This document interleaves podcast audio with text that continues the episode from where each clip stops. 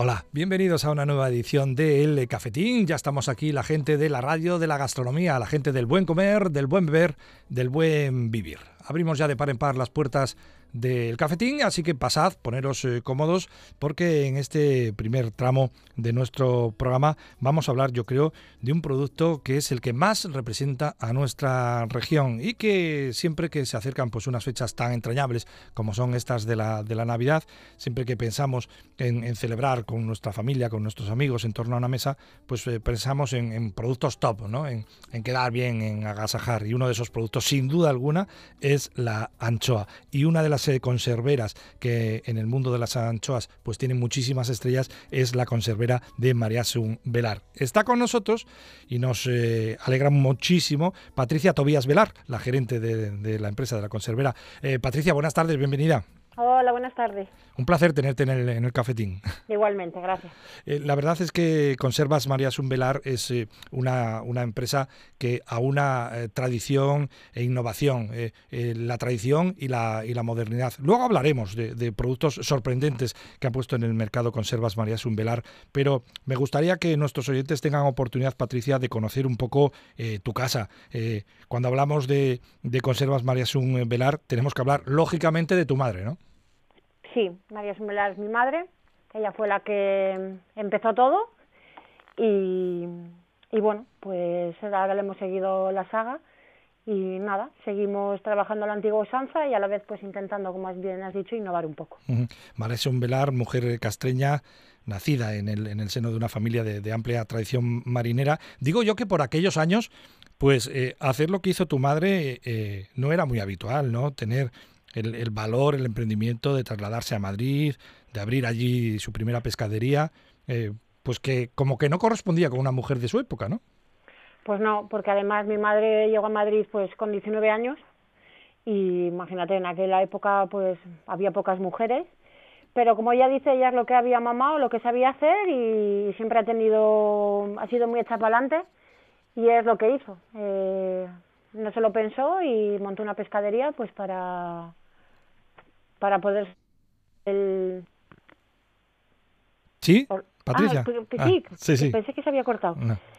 Y, y así fue siguió trabajando duro para, para, sacar a la familia adelante.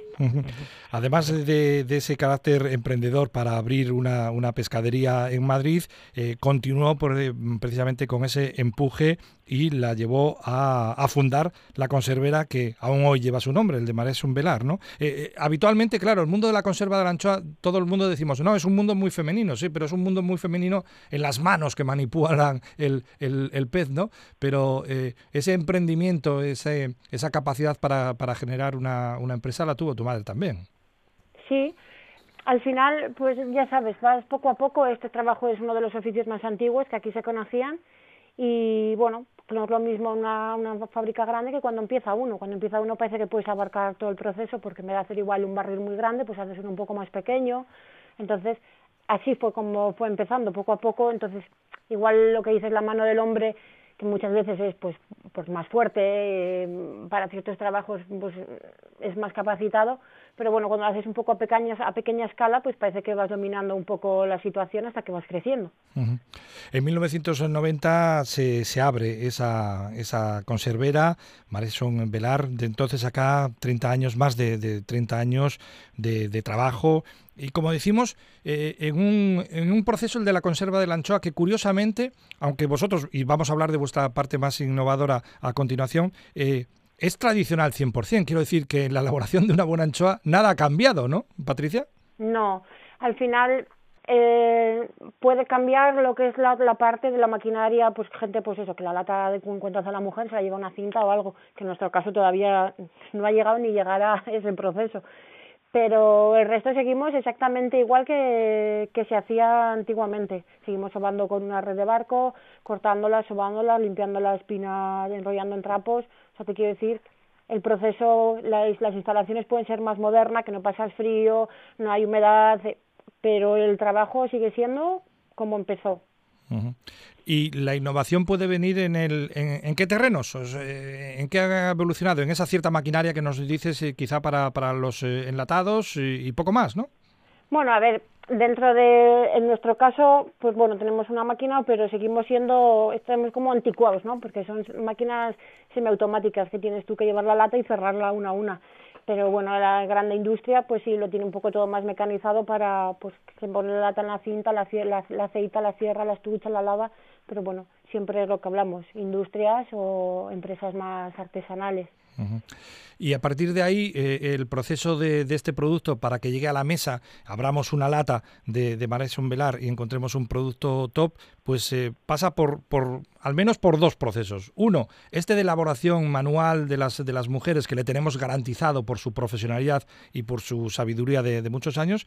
Y otro, tener un pescado de calidad. Hay que tener un buen bocarte con los granos eh, que vosotros buscáis en el mercado. Y en este sentido, Patricia, ¿cómo ha ido la, la costera de, de este año? ¿Qué podemos esperar de las futuras anchoas de María Sumbelar? Pues en ese sentido este año de tamaño ha sido muy buena, porque así como otros años ha escaseado la pesca grande, este año pues casi que es lo que más ha habido. Y entonces, en ese sentido, la próxima, la próxima campaña será muy buena de tamaño en Conservas María Sumbelar. Pues qué bien, ¿no? pues sí, la verdad, no, luego tenemos también un poco ahí guardado porque nosotros dejamos la pesca madurar mínimo un año entonces, este año todavía tenemos, tendremos las dos vertientes, porque mm, aunque no lo creas, a todo el mundo no le gustan las anchoas, como digamos, muy gorditas. Hay gente que prefiere un poco más finas. Entonces, tendremos esas dos vertientes diferenciadas para el que quiera anchoa grande, grande, o el que la quiera un poco más, más terciada de tamaño. Eh, Patricia, nos consta que desde vuestra conservera, desde, desde Velar, eh, sois muy reivindicativos con la necesidad de una IGP para la, para la anchoa. Explica a nuestros oyentes qué es una indicación geográfica protegida. Bueno, pues una indicación geográfica, pues es, mira, un sello que le daríamos al producto de una garantía de que el pescado es de aquí, trabajado aquí. Que, ¿Por qué decimos esto? Pues porque, claro, dirás, anchoa al cantábrico, lo llaman todo anchoa al cantábrico, pero hay una competencia desleal muy grande. ¿Por qué? Porque tú puedes comprar aquí la anchoa, pero luego no se manufactura aquí, la llevan a otros países, a Marruecos, Albania, Túnez, donde hacen los procesos una de dos, o lo, mandan ya enlatado y claro, sí, es anchoa de aquí. Bueno, no tiene la misma duración, ni limpieza y demás, pero claro, puedes decir que es anchoa del Cantábrico. Y hay otras ya que vienen envasadas al vacío como el jamón y solo hay que meterlas en la lata. Entonces estamos luchando para que cada uno pueda comprar lo que quiera, porque para eso está en todo en el lineal para el cliente, pero que por lo menos darle un valor añadido a nuestro producto, que tenga una garantía de, mira, esto es un producto aquí, hecho por mujeres de aquí, empleo local y poder luchar un poco con, con nuestras armas porque al final pues nos estamos viendo un poco que cuando va la gente a comprar todo supuestamente todo es ancho del Cantábrico. Y no es así. Claro, eh, eh, pasa también con otro producto como es el espárrago, ¿no? Eh, donde es fundamental la manipulación que se haga del mismo. Y, no es lo mismo cuando lo hacen profesionales que llevan muchísimos años haciéndolo y con un nivel de, de calidad, con unos límites de, de, calidad altísimos, a que lo hagan otras personas, ¿no? Sí, y al final, como digo yo, que por lo menos que, y si por un casual te gusta ese producto, pero cada una cosa tiene un precio, entonces que no nos engañen, decir, mira, esto es por esto y esto es por esto, y que el cliente decida. Pero también, oye, que se valore, porque todos sabemos que los costes de trabajar en Cantabria no son los mismos que trabajar en otros países. Entonces, bueno, pues por lo menos Tener la libertad de, elegir, pero saber lo que estamos comprando y lo que estamos pagando, ¿no? Así es. Porque claro, hay, hay veces que, que, se, que se comenta, dice, no, pues si he comprado anchoas muy, muy baratas, ya, bueno, pues eh, si te gustan, estupendo, ¿no? Sí, pero que él decida, o como si son baratas, pero por esto, mira, he comprado unas que son hechas aquí, todo el proceso aquí, porque al final todo el mundo entiende, porque no es lo mismo una cosa local que una cosa que la traemos ya casi como importada. Entonces, pues que esté ahí y que se diferencie. Bueno, por eso eh, vosotros como Conservas María Sumbelar habéis recibido numerosos premios internacionales, ¿no? Porque se premia precisamente, pues eso, el, trabajo bien hecho, un producto de, de calidad, ¿no? Pues sí, se agradece porque, oye, estás ahí en los tiempos que estamos en la lucha de, mantenerte y crecer poco a poco y pues es muy gratificante que te reconozcan tu, tu labor fuera de casa. Eh, eh, Patricia, eh, estamos hablando de, anchoas, pero en, en Marisson Velar también elaboráis otros productos, ¿no? Sí, hacemos conserva de bonito, hacemos también la anchoa en vinagre, que la, la llamamos boquerones o anchoa al ajillo, hacemos algún paté de anchoa bonito, como son los productos que elaboramos en casa. Hacemos gilas y no sé si ahora me queda alguna cosilla así y alguna cosa más que, igual sale más adelante. Bueno, y hacéis, eh, lógicamente, que bueno, esta era la disculpa ¿eh? para llamar a, Patricia Tobías, eh, gerente de, de Mares Balar, eh, los sabores, los nuevos sabores que podemos redescubrir en la anchoa clásica del, del Cantábrico de María Velar. Sabores como la trufa negra, el romero, el picante, picual, mantequilla o ahumado. Aquí sí que ha entrado vuestro departamento de I+D, de investigación y desarrollo. Aquí sí que hay innovación en un producto absolutamente clásico, ¿no, Patricia? Pues sí, le hemos querido dar un, valor añadido al producto y la función básica era eh, darle un valor sin, sin matar el producto. ¿Por qué digo esto? Porque, por ejemplo, la anchoa con trufa, eh, nuestra idea era eh, un acompañante, pero que no, que no tiña el sabor a la anchoa. Que siempre sepas que comes anchoa, pero que, que tengas el, el sabor de la trufa con ella.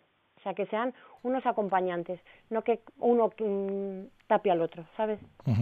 Pero claro, eh, nuestros oyentes eh, no se, se pueden no hacer a la idea eh, cuando estamos hablando, por ejemplo, de unas anchoas con trufa negra o al romero, al picante.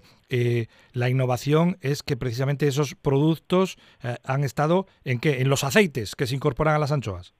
Sí, son productos, o sea, realmente le no voy al supermercado y lo compramos. O sea, eh, compramos la materia prima y los hacemos aquí para buscarle el grado de, de acompañamiento justo que tiene que llevar la anchoa en sí para no para que no desvirtúe el sabor de la anchoa, que siempre sea la protagonista. Así que esas anchoas que están sumergidas en, el aceite en la lata, en esos aceites vosotros habéis introducido trufa negra, romero o guindillas picantes para conseguir ese sabor. Es decir, no lo habéis hecho con esencias artificiales que sepan a... ¿No? No, eso es uno de los... uno de los mayores... Eh, ¿Cómo decir? Lo que buscábamos, ¿no? Que no fuese artificial, que no fuera a decir meto aquí unos polvos que sepan a, no, que sea una suma de productos. O sea, que si tengo aceite, tengo trufa, tengo anchoa, los tres productos hagan uno nuevo. Son aceites macerados, por lo tanto, preparados en vuestra propia fábrica de Casturdiales. Eso es. Y una curiosidad, eh, Patricia, ¿y en el caso de la mantequilla, qué, habéis hecho? Pues la mantequilla al final es la cobertura en este caso que lleva la anchoa. Ahí lo que se busca es que cuando, por ejemplo, de comer la anchoa, eh, disfrutes también de la mantequilla que no se quede en la lata, sino que pues, la puedas poner en el pan, eh, un pan tostado o un pan, si, a mí por ejemplo me gustan tostaditos, y que puedas disfrutar de la, de la fusión de las dos, no que se quede porque la lata, la mantequilla en la lata, sino que la puedas tú untar y, comerla con, con la anchoa. Me busca una, una mantequilla buena que, que deje el sabor rico este a, casi a nata. Entonces, por ahí va un poco, ahí sí que es fusión de sabor, que tienes que comerlo casi, o sea, lo rico es comerlo junto. Bueno, como decimos, se acercan fechas en las que eh, nos gustará compartir con nuestros eh, familiares, con nuestros amigos, con nuestros compañeros de, trabajo, pues una comida, una cena, e incorporar productos de calidad como son los de los de Maresum Velar, o también utilizarlo, que esto ya es muy habitual en los últimos tiempos, como, como elemento de regalo, ¿no? El regalar unas buenas anchoas siempre te hace, te hace quedar muy bien. Eh, ¿En qué formatos encontramos vuestras anchoas en el mercado, Patricia? Pues nosotros, los formatos que trabajamos, hacemos dos, dos dos tipos, hacemos o en lata o en tarrinas de, plástico alimenticio, pues bueno, porque vendemos también mucho en pescadería y parece que la tarrina pues está mucho mejor para así un ambiente más húmedo. Y luego hacemos las latas, pues hacemos latas de ración o un poco ya mayores, de tampoco que sean muy grandes porque en los últimos tiempos es mejor tener tres latas en casa e ir abriéndolas cuando no le va apeteciendo que formatos muy grandes que si no se comen al final la anchoa como digo yo es como una manzana ya una vez que la abres siempre va el aire, la luz, son factores que, la van perjudicando. Y en cuanto a vuestra distribución, encontramos eh, los productos de Maresun Velar en, eh, en, lineales, en alimentación, hostelería, ¿no? Supongo. Sí, en hostelería y sobre todo comercio pequeño. ¿Y el tema de la exportación, cómo lo, lleváis, eh, Patricia? ¿Sois una, una empresa exportadora? Pues bueno, lo paramos un poquitín. Este año estamos ahí retomando un poco por el tema de legislación y demás para hacer todas las cosas bien, porque todas esas cosas llevan tiempo y segundo, según qué país van cambiando. Entonces estamos ahí retomando un poco contactos para ver si sigue adelante, porque hay que moverse, que están las cosas un poco duras. Bueno, pues las anchoas, las más clásicas y también, lógicamente, esos otros eh, productos que se elaboran en la conservera de María Velar y también, como decimos, estas novedades, esas eh, anchoas que han incorporado eh, los aromas de la trufa negra, el romero, el picante, el picual, la mantequilla, el ahumado, que nos consta además que vuestro equipo de, innovación eh, ha trabajado arduo, ¿no? Les ha llevado, ¿qué? ¿Un año el, elaborar esta manceración de aceites?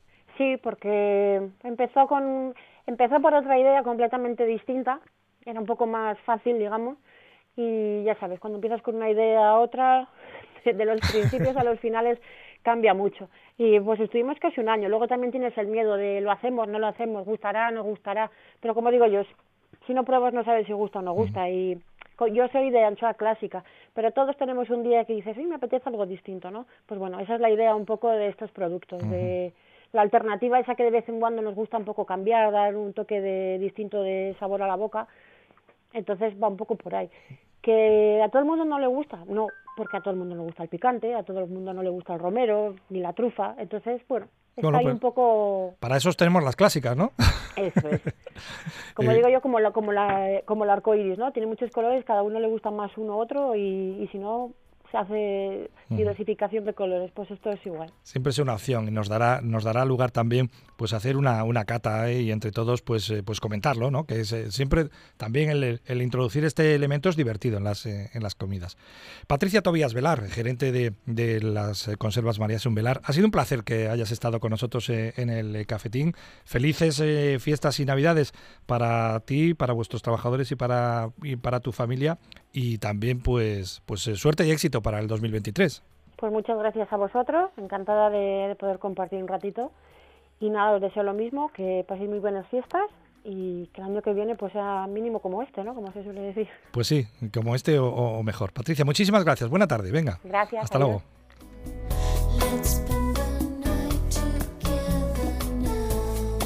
Desde la fábrica de Mariasun Velar, desde la conservera Mariasun Velar en eh, Castro, hemos hablado con Patricia Tobías, con su, con su gerente. Sabemos un poco más ¿eh? del mundo de las anchoas y en especial de este producto novedoso que está en el mercado seguro para sorprender los diferentes eh, paladares. Como muy bien decía Patricia, pues bueno, para gustos los, los colores podemos probar y podemos elegir.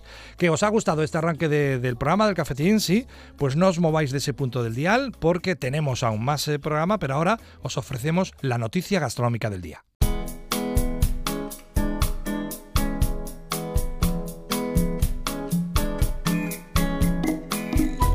Bueno, pues eh, continuamos aquí en el cafetín de Onda Cero y en esta segunda parte del programa, pues eh, bueno, vamos a comer, a comer o a, cenar o a tomarnos una, caña. Eh, nos vamos a ir hasta un restaurante de reciente facturación en Torlavega, como es el restaurante La Guarida, ubicado en la calle Julián Ceballos, aquí muy cerquita de nuestra, de nuestra emisora, a unos, a unos pasos. Y allí en los fogones de La Guarida ejerce pues uno de nuestros cocineros quizá no tan mediático como otros, pero un grandísimo cocinero como es Francisco Sánchez Vallejo. Paco, Paco, buenas tardes, bienvenido. Hola, buenas tardes, encantado de estar aquí. No, encantado nosotros de que hayas encontrado un, hueco para, para, acercarte hoy hasta, hasta el cafetín y charlar un poco con, nuestros oyentes. La verdad es que a la hora de, hablar de, la trayectoria de, Paco, de, Francisco Sánchez Vallejo, eh, tendríamos que, tener varios programas de, varias horas, pero eh, sí me gustaría que para aquellos que no te conocen o que no te, no te ponen cara, ¿no? como se dice en, esta, en estas ocasiones, que comentar un poco antes de, hablar de, tu restaurante actual como es La Guarida, hablar un poco de tus inicios, Paco. Eh, eh, ¿Recuerdas cuándo y, por qué se, te ocurrió que te ibas a dedicar a esto de la, de la cocina? Bueno, pues en principio la cocina siempre ha, estado presente. En casa yo participaba siempre con la familia, con mi madre, y cuidaba el arroz, hacía cosas, ¿no? Y a partir de que, bueno, contacto con la familia Merino, y entonces allí descubro pues una forma diferente en la región de cómo se hacían las cosas, con, muchísimas ideas, con muchas influencias de, de, de Arzac, de Arguiñano, de Pedro Subijana, inclusive de, Francis García en, Burdeos. Entonces, eh, bueno, ahí ya fue como una un choque, ¿no? Un choque que dices, ¡guau! Esto, esto va más allá. Y a partir de ahí empezamos a, bueno, yo eh, entré en la cocina, empecé, eh, empecé en el molino, pero luego pasé a la sardina de plata y de la mano de mi, primer jefe de cocina, que el otro día, mira, fíjate por lo que es la vida, mm, me lo he encontrado en, en una reunión de cocineros en el Hotel Estrella del Norte, en Isla. Y se llama José Luis Dueñas, y allí empecé pues ya bastantes años atrás. Y me encontré a otro cocinero también, fíjate, otra influencia importante en el, en el molino. Me acuerdo pues, que, hacíamos el sorbete de apio, los escabeches, y era el, venía del restaurante Ampurdán en Figueras y el propietario creo que era Josep Mercader y hacían ya una cocina muy vanguardista, muy de influencia francesa y de hecho estaba ya despuntando la nueva cocina francesa, un poquito del tema de las natas, los foies, los magrets, los confits, o sea, ayer. Y a, partir de ahí, pues entonces ya eh, se abre una embajada en Madrid que es Cabo Mayor, y así pues se fue creciendo y eh, luego nosotros nos desvinculamos, yo con una parte del cocinero mm, estaba con Pedro Larumbe y Javier Otadi, se desvinculan un poquito y, y, yo pues me voy con esa otra parte que sigue haciendo la misma, el mismo tipo de cocina tipo Cabo Mayor con el mismo público y se hace se montan dos restaurantes en, Madrid, uno se llama eh, la Cava del Almirante, la calle Almirante en Chueca y el otro Peñas Arriba que estaba ya en la castellana y era mm, pues en una línea un poquito, eran diferentes, dos líneas diferentes, una un poquito más asequible, con platos más informales y la otra cocina un poquito más, eh, más seria, más en la zona en la que estaba también la zona de oficinas y todo esto. Y bueno, ya no sé, porque luego paso, paso a ir a trabajar a Marbella, a Puerto Banús. Ahí estoy, tengo una estancia de dos años también muy, muy importantes de, de conocer ese tipo de productos. Eh, luego recalo, vuelvo a Madrid, en fin, es, es un, una carrera mm. bastante dilatada y hay más sitios que me, pierdo, en Burgos también, en el Ojeda, en el Fernando González, en mm. fin.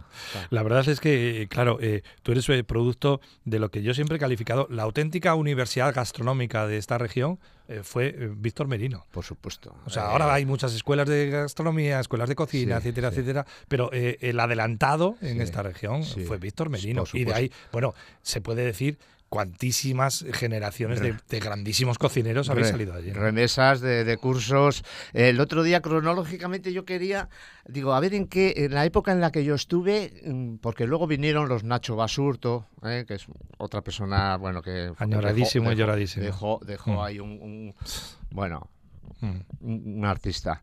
Y, eh, eh, pero, por ejemplo, yo decía, y se lo decía José Luis Dueñas, mi jefe de cocina, digo, oye, José Luis, y antes de llegar yo, ¿qué, qué había? ¿Cómo empezó todo aquello?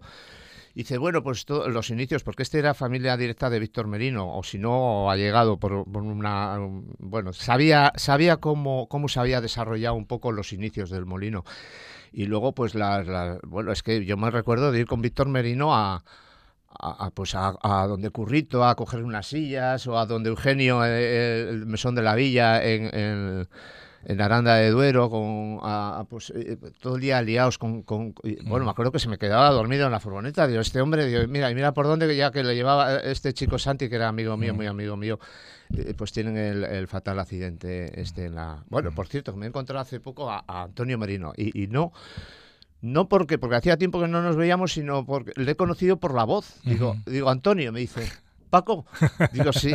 Digo, en un sitio ahí en Cabezón de la Sal, que se come estupendamente, que es el asador de Javier. Digo, bueno, digo, pero, eh, digo, pero una sorpresa. Y empezamos a hablar pues de todo esto, de la familia, porque es una familia entrañable y que ha hecho mucho por la hostelería en, eh, nuestra región, vaya. Tú has trabajado, eh, Paco, mucho por cuenta ajena, pero también eh, has tenido negocio propio. Yo creo que muchísima gente que ahora mismo está en nuestra compañía, que está escuchando este programa te, recordará por, eh, por tu restaurante de Mode en, en Suances, eh, donde implantaste también, bueno, lo que es lo que es tu cocina de siempre, porque yo creo que, que, allá donde vas tú va eh, hay que esperar buen producto, hay que esperar buena elaboración, hay que hay que esperar siempre algunas sorpresas. Yo creo que en, en, la memoria común quedan aquellas jornadas de la trufa, ah, tus trabajos con la sarda. Sí. Ah, ya, sí, sí, bueno, productos de temporada que están ahí y luego los adaptas a, donde estés y a un poco al tipo de público tal, sobre todo trabajamos mucho con el tema de pinchos, hicimos un, ahí un abanico de, pinchos y de sugerencias muy interesantes. Y luego tocamos la trufa. Claro, la, trufa la gente es un poco, la sigue siendo la gran desconocida en los mercados, porque como es un producto fresco, es muy difícil eh, verla físicamente, porque pues una trufa te va a aguantar 3, 4, 5 días máximo, ¿no? Y, pero luego también asusta el precio y, luego no lo es tanto, porque al fin y al cabo no deja de ser un condimento. ¿eh? Eh, un plato de trufa, eh, por más que le eches de un gramo o dos gramos, no te vas a ver más. Quiero decir que con un gramo, un gramo, vamos a poner que ha habido mm, épocas que ha estado a, a, 600, 700, 800, 1000 euros el kilo. Vale, pues oye, pues son dos, dos gramos y se puede utilizar también para aromatizar, como tú sí, hacías, sí, eh, para, para, ponerla, eh, para meterla en un tupper con unos huevos. Correcto, y trufar, sí, sí, sí, tiene ese poder, sí, eso, es lo que más impacta a la gente.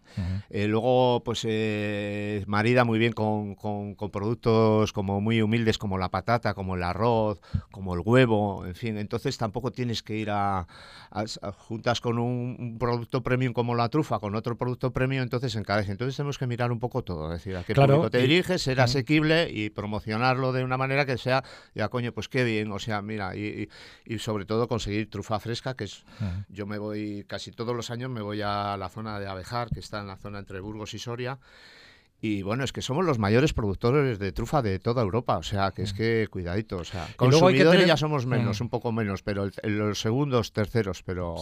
Paco, digo que luego lo que hay que tener también es eh, técnica y trabajo, ¿no? Quiero decir, hacer un buen plato con lubina salvaje es muy fácil, eh, trabajarse la sarda, pues hay que trabajársela más, pero también salen muy buenos platos. Sí, sí. quiero decir que, sí, bueno, claro, hay un trabajo previo importante, ¿no? Porque dice, es que tiene mucha espina. Bueno, pues no te preocupes que yo te pongo los lomos. Sí, sí, eh, efectivamente. Y y, de hecho ese plato, ese plato nació ya hace bastantes años, ¿eh? antes de que llegaran, aterrizaran por aquí la, el boom o la, cosa de los, de los ceviches y todo esto, porque no deja de ser un ceviche, porque al final está marinado, está cocinado en frío, con un poquito de limón, le eh, limón, usamos limón de novales, producto de la tierra, con un poquito de aceite, eneldo, un poco de pimienta y luego pues eh, se le puede añadir una ostra en época o una, una almeja cruda, por supuesto, encima, cocinada un poquito con el limón.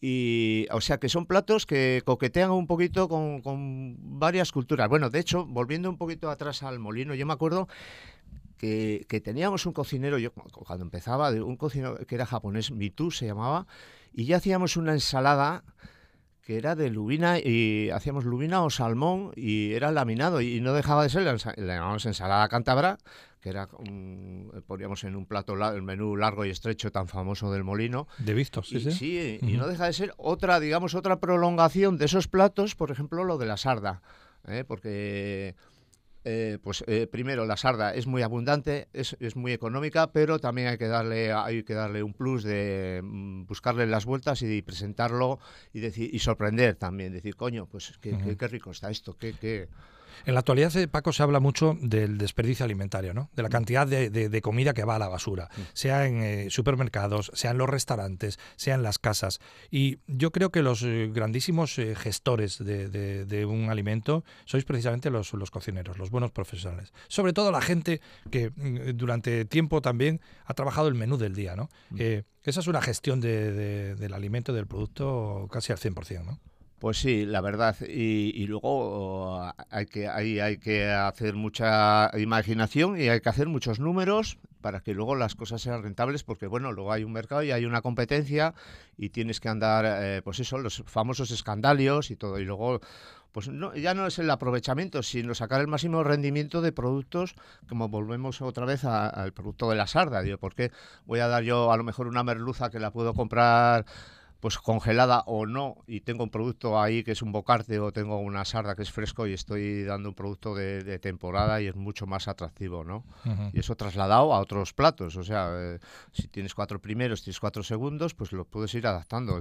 un bocarte, ¿por qué no puede estar en una ensalada? Perfectamente. ¿eh? Cuando un cocinero ha pasado por la experiencia de tener un restaurante propio, eh, con todo lo que conlleva, con la gestión, con los números, ¿todo esto se, acentúa un poco, Paco? ¿Se, se tiene más en la cabeza todo? Sí Sí, hombre, a ver, pero de todas formas tú ya de, entrada en tu profesión tienes que ser administrador, porque eh, bueno, yo en los restaurantes que he trabajado he aprendido, me he puesto con, con el administrador con y hacer cuentas y a ver, un kilo de harina, ¿cuántos gramos de harina? Medio Es que hay que mirar los céntimos. Los, euros se ven muy fácil, pero los céntimos no, los vemos y ahí está. ¿eh? O sea, yo me acuerdo, en el caso de los pinchos, cuando hacíamos los pinchos ahí en el MODE, yo me acuerdo que había, digo, mira, este plato es, es muy, muy, muy salado y muy gracioso. Mira, y, y cuesta 0,19 céntimos. Mm, Ahora estoy hablando en pinchos, ¿eh? Sí, sí, sí. Y claro, luego el cero, luego compensas el de cero, el más caro con el más barato, pues mira, uno me, me deja menos este que me, me, cuesta más, lo pongo un poquito más asequible, porque al final lo que tienes que tener es una rotación, no tener perecederos, volvemos un poco otra vez a lo mm. mismo, ¿no? Bueno, como decimos, eh, Paco Sánchez Vallejo mm. está ahora en el restaurante La Guarida, en la mm. calle Julián Ceballos, aquí en, en como decimos, a dos pasos de, nuestra emisora, y ahí podemos ver una vez más la, plasmación de, tu cocina. Eh, Paco, coméntanos un poco cómo es el, día a día. ¿Tenéis menú diario, supongo? Sí, sí, tenemos un menú diario de unos 13, 13 euros, no estoy muy ahí, pero sí, por ahí. Y luego otro menú más especial los fines de semana eh, de 16 o así, que pero bueno, son menús muy, muy generosos, eh, con productos de primerísima calidad, tocando cochinillo, lechazo, pescado, bueno, pues el, que toque de, pues puede ser una merluza, un salmón, una corvina, hemos hecho, esta última vez hemos hecho unos ceviches de corvina, por ejemplo, en fin, y luego los primeros siempre hay pues es un plato de ensalada, un plato de arroz, eh, un plato de cuchara, eh, en fin, bastante. Y bueno, está teniendo muchísima aceptación. Estamos trabajando estupendamente, la verdad. Estamos ya en el fin de semana previo a lo que son ya el grueso de las fiestas eh, navideñas. ¿Vamos a encontrar algún tipo de menú especial también por Navidades? sí, bueno, vamos a tocar un poco los productos típicos de Navidad, pero aún así. son, pues como hacía yo en, el anterior periodo en, la puentecilla, eh, en el cual he estado bastante tiempo, como ocho años. has estado mucho tiempo, sí, sí. Y entonces no, no, queremos que haya distancia entre un menú y una, y una carta, queremos que todo sea una, una, una prolongación ¿no? de los platos de menú, igual que el menú navideño. Entonces a nuestros clientes pues siempre le damos a elegir sí, un menú, pero luego no voy a hablar en platos en concreto, pero esos, esos platos pueden ser como si entramos con una ensalada de bacalao templado con un pil pil, o una ensalada thai con, con, langostino crujiente, o con pollo, o con, o con el guantón crujiente también. Bueno, eh, se pueden podemos cambiar las ensaladas, podemos cambiar los primeros los segundos. Hacemos también una especie de menú largo y estrecho con medio pescado, media carne, el picoteo, ya típico, ¿no? Y, pero vamos, que es una prolongación de la carta y con presentaciones bastante divertidas, aunque estamos en el camino de ir haciéndolo un poquito más divertido, pero bueno, mm. todo eso nos, nos llevará un poquito más de tiempo. En, esta eh, larguísima trayectoria tuya, eh, Paco, bueno, tú como todos tus compañeros de, profesión que lleváis eh, tantos años, las habéis visto de todos los colores. A vosotros os ha tocado también incluso hasta pasar una, una pandemia como al resto de la, de la sociedad. Pero lo que sí ha habido es una, una evolución brutal en el, en el trabajo, ¿no? El trabajo de, cocinero hace 30 años, uno, no estaba lógicamente reconocido a nivel social como lo está ahora, mm. ni, ni, vamos, ni de gorra, y dos, era un trabajo físico también brutal, ¿no? En ese sentido se, se, evolucionó mucho, ¿no? Físico y brutal, bueno, mm. y, y, también te digo una cosa, eh, esos años ya han ido un poquito dejando, quedándose atrás, hay más tecnología, pero también eh, te voy a, decir que, eh, este último suceso del COVID y todo esto a la hostelería nos ha hecho mucho daño a, los empleados y, por supuesto, a, los propietarios que, se traslada, porque al final somos un equipo, no hay, si no hay pastel no, no podemos repartir sueldos ni podemos hacer, entonces tenemos que luchar todos en, el mismo, en la misma dirección. Y, también luego en la, parte humana, porque yo he contado con eh, eh, etapas de con dos cocineros, con uno y a veces tú solo y la señora que friega y hay que colaborar todos y en fin, hay, hay que arrimar el hombro. Entonces es un gremio y yo me gustaría trasladarlo eh, a los clientes que, que deben ser un poquito de pacientes, porque yo voy a, es que, bueno, pues es que voy al banco y yo tengo que estar esperando o, me tengo que ir al cajero a hacerme mis, mis cosas. Y, en los restaurantes nos pasa lo mismo, estamos todos muy apresurados. Nosotros tenemos ahí un figura que se llama Tino, que es un máquina en, la sala. Es un, vamos. Y, sí, yo creo que Torravega le conoce todo el mundo. Bueno, es, un genio. En la sala es que además ha estado en sitios mm, de primera división y es que él es un primera división. Y eso, pues eso es muy difícil, sortear eso en el comedor. Yo le digo, yo no podría, porque yo también te gasto mi, mi, mi mala leche. Digo, yo, yo de afuera no podría estar, porque la gente es es muy impetuosa, muy... Pierden, pierden el sentido este hay que tener un poco de paciencia, Jolín, que vas a disfrutar, ¿no? Sí, sí, sí. Porque, por ejemplo, en el médico también tienes que esperar y eh, no vas a disfrutar. Eso digo yo. En el banco tienes que esperar y no vas a disfrutar. Y allí vamos y pues hay una demora, te reservan, vienen un poquito más tarde, reservan, no te llaman. Oye, hay que ser un poquito, ¿eh? un mm. poquito, perdonarnos un poquito. Y encima, claro, luego te ponen a caldo por ahí en las estas de... ¿eh? las redes, ¿no? Es que somos todos críticos gastronómicos. Sí, sí, Mira, te voy a contar yo una anécdota. Me acuerdo que en, antes estuvimos... Ah, en Murcia, con, con Víctor Merino, Pedro Larumbe sentado a la mesa, o sea, ya fíjate qué personalidades. Mm. Estaba Nines Arenillas, la mujer de don Víctor de la Serna, mm. y que escribían en el, en el en el, en el país, el, suplemento del país de los domingos, pues hacían una crónica y ya Víctor Merino, este Víctor de la Serna, cuando ya estaba muy malito, escribía Nines Arenillas un poquito los artículos y todo esto. Y eh, hay que ser un poquito, te, pueden, te pueden decir, bueno, pues esto. Y luego también hay que saber perdonar. No, hay, no todos los días son buenos eh, en un restaurante. Y, me acuerdo pues que hubo ahí una, una aprendí mucho en esa mesa. Eh, era en Murcia, en el Rincón de Pepe, unas jornadas de, cocina. Participamos con el, Caballo Rojo, bueno, varios restaurantes de Barcelona y de Madrid, y en fin. Y fue muy nutritivo. Y cómo nos trataban, me acuerdo también de Xavier y Eugenio Domingo, que también eran otros dos críticos de, de, mucho nivel. Y cómo, cómo cuidaban un poco esa, esa forma de decir... Sí, que, que está creciendo. Hay que dejarle un poco, ¿eh? Exacto, sí, hay que dejarle, hay que dejarle. Bueno, Paco, pues eh, que, nos ha encantado que hayas estado hoy con nosotros en el, en el programa y desearte, pues, eh, pues nada, pues eh, suerte y éxito en, este nuevo emplazamiento como la guarida. Y trabajo, suerte, trabajo. Yo, yo siempre eso. Yo es que me encierro en, mi, en, la cocina y todo es si puedo hacer tres cosas, voy a hacer cuatro, me va a complicar la vida. Y lo que pasa es que yo, hasta ponerme en marcha, yo necesito un poco de tiempo porque me lío, me lío más que nadie, yo solo, vaya. O sea que, Lo sabemos. Paco, pues hasta la próxima ocasión, venga. Pues nada, ahí estamos y a seguir y a luchar, venga. Y muchas gracias por, por atendernos aquí.